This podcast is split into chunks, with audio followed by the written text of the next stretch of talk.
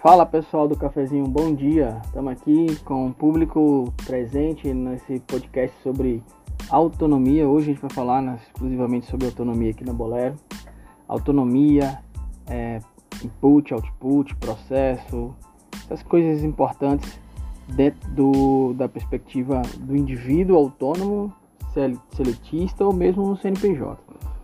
A ideia aqui é a seguinte: a gente é um pitch rápido só para estruturar nossos, nossa ideia sobre esse tema. Eu acho que é relevante a gente falar sobre isso, porque dentro do aspecto da CLT hoje, a gente tem percebido um certo é, modus operandi que, se você for olhar da perspectiva do CNPJ, seria difícil o cara conduzir uma empresa nesse sentido. Então, eu acho esse assunto muito massa. Tem um cara que fala muito bem sobre autonomia, que chama-se Henrique Basto. Ele tem uma empresa só sobre esse tema, CNPJ, etc. Vale curtir os vídeos lá e entender essa cara do cara. É, eu gosto de ser um pouco híbrido, sabe? Eu, eu tenho alguns, algumas coisas contra ali a CLT, mas tem coisas boas também é, dentro desse processo. Gosto do modelo CNPJ, é, gosto muito do modelo de CNPJ, dessa autonomia de trabalhar com prazos, de fazer seu próprio horário, de não ter essa questão do, de, de ponto, de ter uma questão mais desenvolvida para a entrega. Eu gosto muito desse modelo, mas dá para fazer esse modelo também dentro de um sistema é, seletista, onde você tem alguns direitos que você sabe, você tem lá um plano de saúde que você é, não conseguiu ali barganhar dentro do teu contrato de CNPJ um valor possível, o número de clientes possível, que você paga um bom plano de saúde. Então tem essas coisas também que tem que ser equilibrada. Mas vamos lá, nosso bate-papo aqui. Espero contribuir aí com todos e vamos a esse podcast da Bolero. Bom, pessoal, é o seguinte, falando aqui sobre autonomia, o que, é que, eu, que, é que eu imagino aqui dentro do sistema autônomo, dentro de uma instituição que você é seletista, por exemplo? É, cara, você precisa trabalhar. Eu, eu sempre trabalhei assim no meu histórico profissional de forma que o conteúdo que eu produzisse fosse aprendido dentro do sistema para que eu continuasse crescendo em outros cargos dentro do sistema. Então eu sempre fiz isso. Então isso me fez desenvolver uma habilidade que eu sou notoriamente conhecido aí pelos quem trabalhou comigo de documentação, de registro, de, de slide, de apresentação visual. Então eu faço isso bem feito, muito bem feito, né? Pelo menos a opinião das pessoas. E graças a Deus. E assim, mas eu acho que o aprendizado disso veio justamente dessa vontade de, de delegar, de fazer as pessoas aprender. E eu acho que é o primeiro ponto, é essa coisa que tem dentro de mim de compartilhar o conhecimento. E depois de dar liberdade para mim, que é a autonomia, ou seja, dar liberdade para eu crescer e para eu não ficar preso dentro de uma especialidade ou de um momento ali como se fosse, sabe aquele tipo assim, o cara é DBA. Porra, o cara é DBA, não, o cara é engenheiro da computação e DBA. Quem sabe, né? Não, mas o cara só é DBA. Aí o cara não te chama, pô, não tá mais nenhum projeto, porque DBA Oracle, DBA não sei o que. E aí tu vai ficando isolado cada vez mais, na minha opinião. Eu postei uma vez aí lá no Medium sobre especialista ou generalista e depois vocês procuram aí, bota lá especialista, generalista, Nexialista, bota Horácio Branco, vai achar alguma coisa lá é, no meio, sacou? É Horácio Branco tudo junto. Mas assim, voltando a esse sistema de autonomia, veja, eu tô ali dentro de um CLT, mas eu tenho autonomia. Autonomia, primeiro, para saber o que fazer dentro da minha especialidade, ou seja, eu tenho que saber o que fazer. Vídeo Steve Jobs, né? Não contrato pessoas para dizer o que eu faço, para ela, o que ela vai fazer, né? Eu contrato pessoas para que ela me diga o que eu preciso fazer.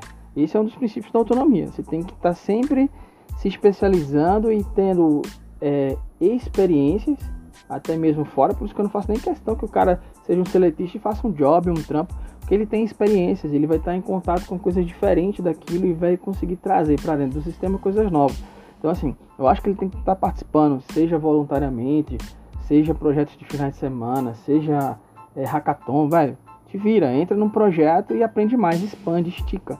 Porque se você ficar dentro do sistema e só lendo livro, ou só lendo, fazendo curso e não aplicando, também tem chances de você não é, é, entrar num, num, modo de especialista ou no modo de flow e no modo de autonomia que, exige para o cara ser o autônomo que eu estou falando aqui. Então, dentro desse processo de autonomia, outra coisa que é importante você prestar atenção é que, mesmo dentro do dentro de uma empresa, de um business, de um CLT, ainda você trabalha como é, fornecedor e cliente. Uma hora você é fornecedor, outra hora você é cliente. O design fornece é, o mockup para o cliente dele, que é o dev, que eu, eu sou é, que o gerente de produto, que é o meu papel, é, é cliente do design, do product design ou do design do UX e UI, né? E aí fica esse ciclo. Então, assim, para você ter uma característica de autonomia e vencer, e eu tô falando aqui dentro da organização, mas fora principalmente, você saiu para o mundo selvagem da competição do CNPJ lá, né? É, que você tem que ter um grau de qualidade também para manter, porque veja, não cai, só cai se você vender. O pacote só cai se você vender quando você é CNPJ, né? É, não, não existe dia ruim, todo dia tem que ser dia bom. Não existe inspiração, tem que ter transpiração. E é todo dia, todo dia, todo dia, né?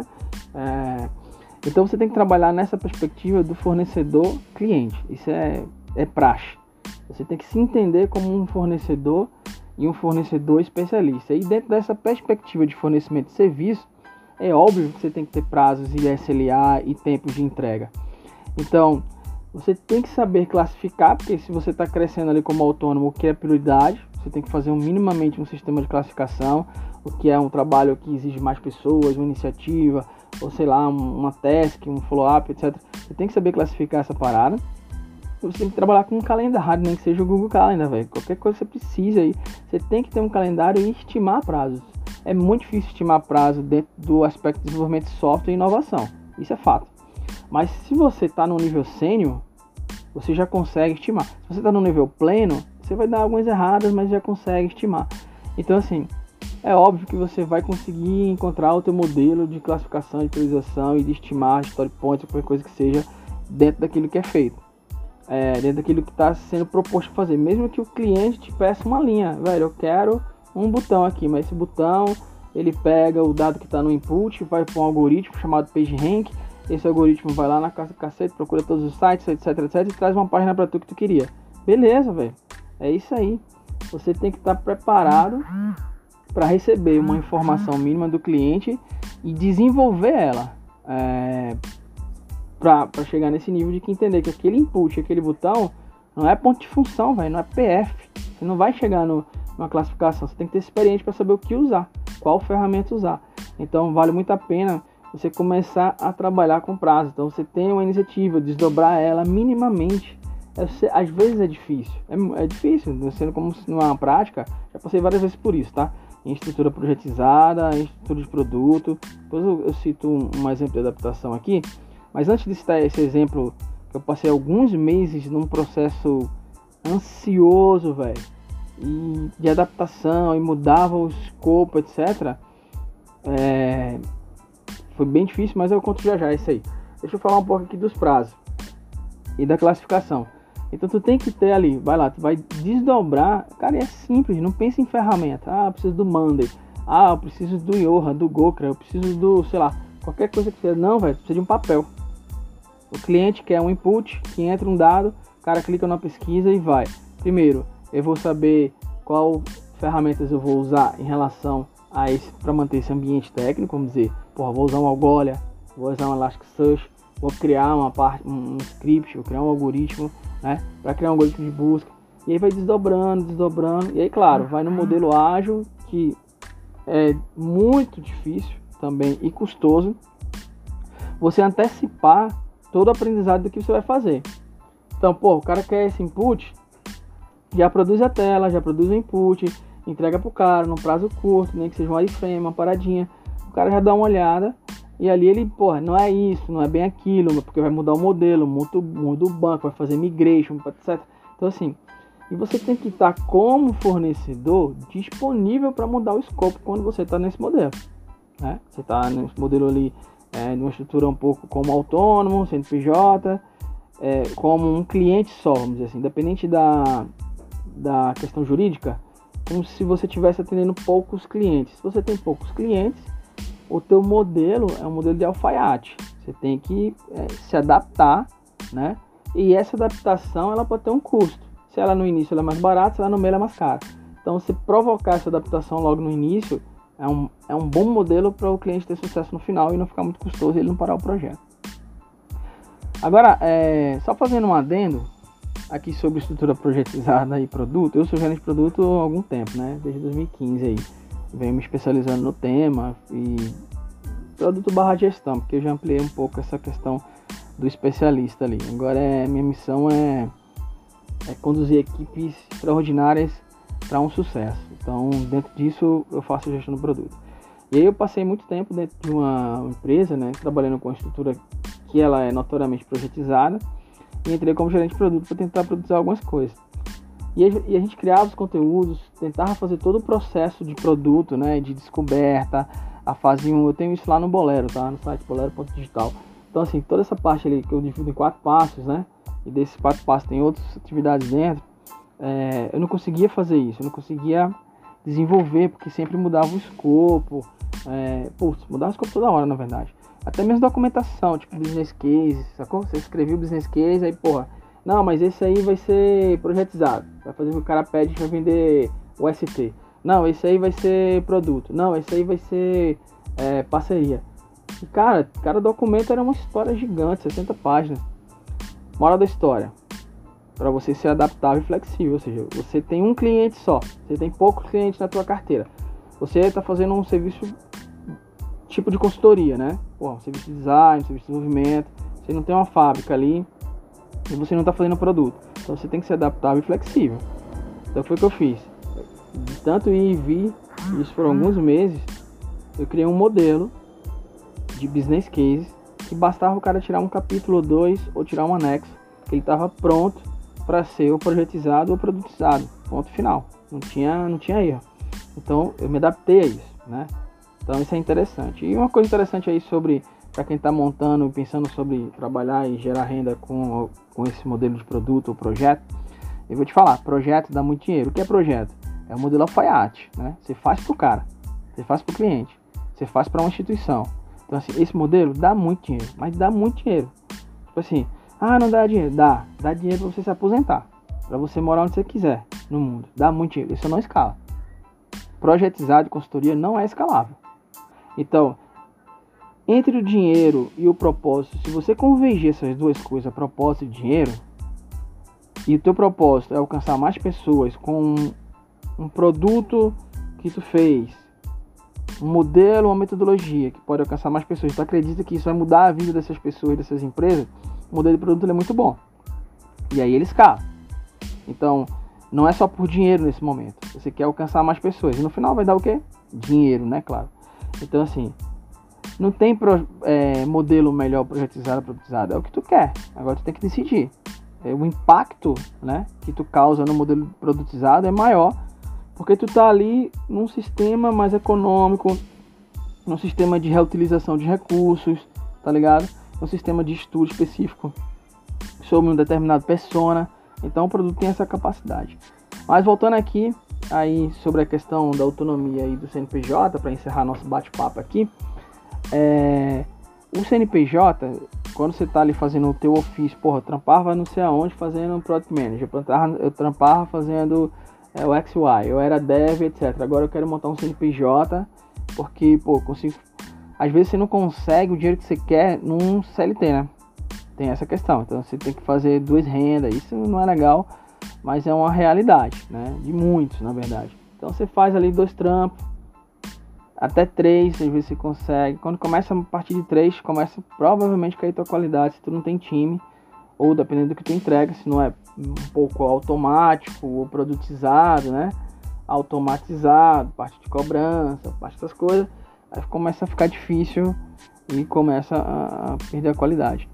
Mas no modelo de CNPJ,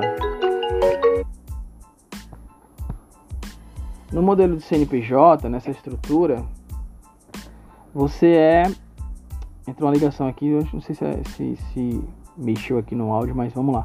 É, no modelo CNPJ e no modelo de CLT, você está ali com poucos clientes, então você tem uma estrutura um pouco projetizada de tal forma que você tem que ser flexível e adaptar para poder entregar essa coisa, entendeu?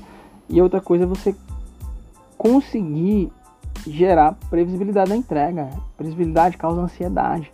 Por isso que o iFood tem os status, O Uber tem os status, qualquer plataforma tem os status, e-commerce tem os status, porque você consegue dimensionar ali o prazo e tomar uma decisão de compra ou de contratação. Então, se você não consegue caracterizar ou classificar ou é, colocar prazo nas entregas, tem que ter muita relação de confiança para você conseguir vencer. Sacou? Muita relação de confiança. Tem que ser já um cliente, tem que ser um cara da tua do network. E olhe lá. Então assim, por isso que quando você começa a desenvolver a tua habilidade de colocar prazo, peso e preço dentro de determinados job, tasks, etc, iniciativas, aí tu começa a se tornar um cara autônomo. Veja, autônomo dentro de qualquer lugar. Você pode pegar, sair do CNPJ, montar tua empresa, ser autônomo dentro da empresa para ter seus horários, ser autônomo para poder trabalhar de forma híbrida ou remota. Você tem autonomia, ninguém precisa te é, acompanhar de perto, porque você está retornando para o sistema fornecedor-cliente o prazo, sacou? O cliente não precisa ficar te ligando, velho. Já tem o prazo, tá escrito lá.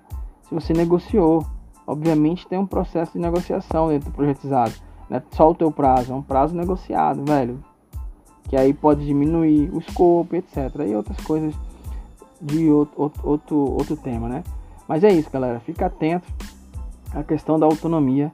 Queira ser autônomo dentro do ambiente empresarial, mesmo dentro, mesmo no, como a galera fala aí, né? Intraempreendedor, né? Que é o lance de ser empreendedor mesmo, sacou? Essa autonomia é um pouco de ser empreendedor. É, então, se auto-empregue, é, saiba seu nível de serviço, sua qualidade, liste o que você entregou, faça um checklist do período, faça um showcase do que você entregou. Isso é muito importante, você ter esse costume de, e esse hábito e essa maturidade de fazer isso para você vencer em qualquer área, em especialização, em crescimento e senioridade. Um abraço aí, galera que escuta Bolero e vamos junto, tentando ouvir aí o que vocês estão pedindo e colocar mais conteúdo aí, juntar mais gente também que quer falar um pouco sobre gestão. Valeu e um abraço.